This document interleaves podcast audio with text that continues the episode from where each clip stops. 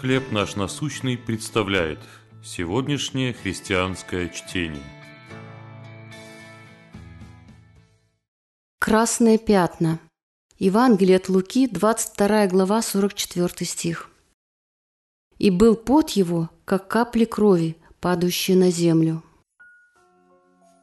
Посетив Шотландскую национальную галерею, я обратила внимание на смелую работу кистью яркие цвета одной из многих картин голландского художника Винсента ван Гога «Оливковые деревья». Многие историки считают, что эта работа была навеяна молитвой Иисуса в Гефсиманском саду на Илионской горе. Но мое особенное внимание на полотне привлекли небольшие красные пятна на траве среди причудливо изогнутых стволов – эта гора называлась Илионской из-за оливковых деревьев, росших на ее склоне.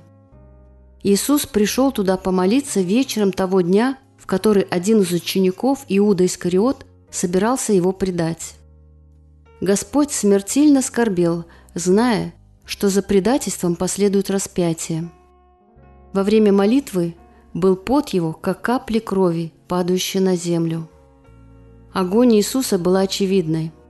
Он готовился к истязаниям и унижениям публичной казни в ту далекую Страстную Пятницу, когда его кровь обогрела крест.